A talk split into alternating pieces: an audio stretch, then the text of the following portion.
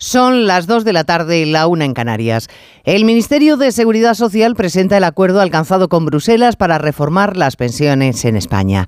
Dos meses después, la solución salomónica es que usted decida cómo quiere que le calculen la prestación, teniendo en cuenta los últimos 25 años cotizados o los últimos 29, en cuyo caso puede desechar los dos con peor salario. Que ya me dirán dónde está el ahorro para el sistema. A menos que el trabajador sea dadivoso con el Estado, siempre va a elegir la mejor opción para él y la más gravosa para las arcas comunes. Pero además... El gobierno debería aclarar qué hay de progresista en aumentar los años que tienen que trabajar los mayores, bloqueando el acceso al mercado laboral de los jóvenes. Salarios de 1.000 euros mantienen pensiones medias de 1.200.